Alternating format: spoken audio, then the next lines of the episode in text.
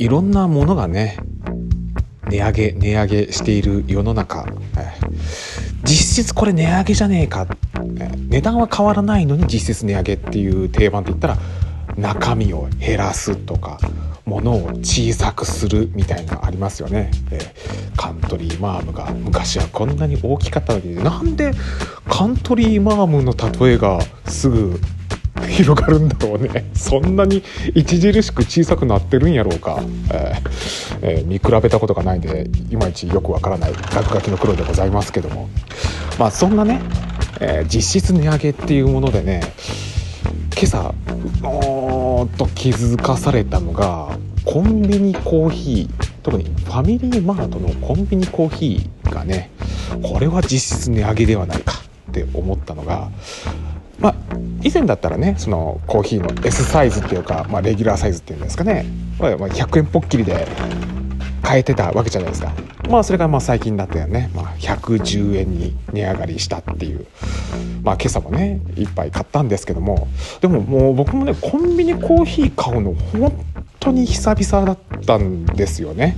えー、まあ、日頃ねあの最寄りのファミリーマートだとね大抵さペットボトルのコーヒーあのボスだったりとかそういったものがこう128円とか138円なんだけどもなんかこう買うとそうすると50円引きのクーポンがレシートについてくるっていうのはだから実質100円以下になる次回からみたいなね、まあ、そういうのをねよく利用してたもんだからね、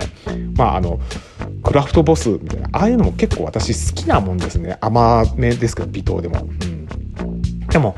まあ、久々にねあのブラックなものが飲みたいって今朝はなりましてね、え、で、まあ、ブラックのレギュラーコーヒーといったらやっぱファミマの甘み焙煎のコーヒーだよなと思って、えー、以前あったじゃないですか。あの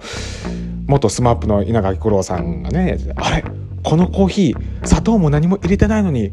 甘いですねって甘みを感じますこのブラックっていう、あれが実際私好きだったもんですんでね。あ久々にあの甘みをね味わってみたいななんて思って。で、まあ、まだクーポン残ってたんですけども、まあ、今日はこのクーポンは財布の奥にしまっておいて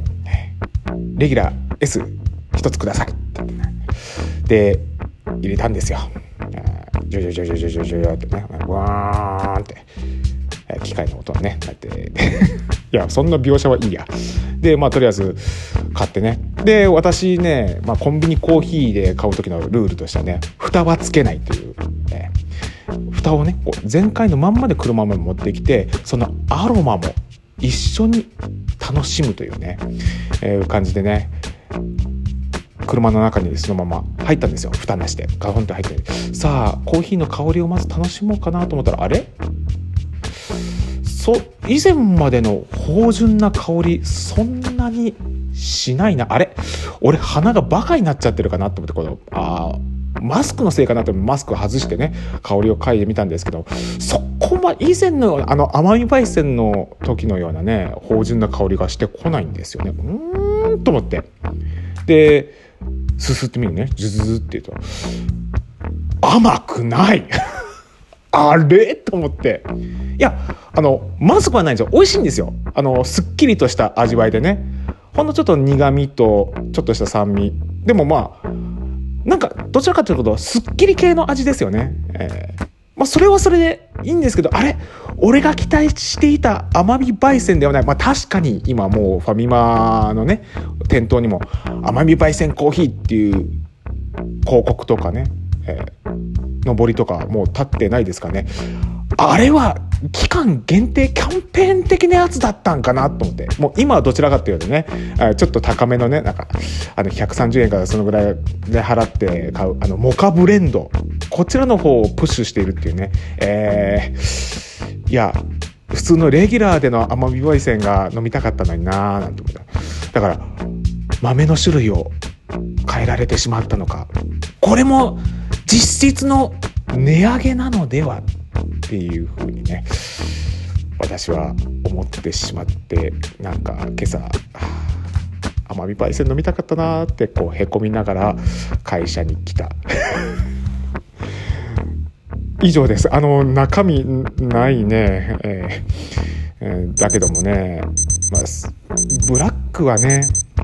まあうちでも飲むけどね自分で引いてあれだけどもやっぱコンビニコーヒーまあもうなんかコンビニコーヒーのプレミアム感ももうなくなってきちゃったな、残念だなこの番組はアンカーをキーステーションにお送りしました。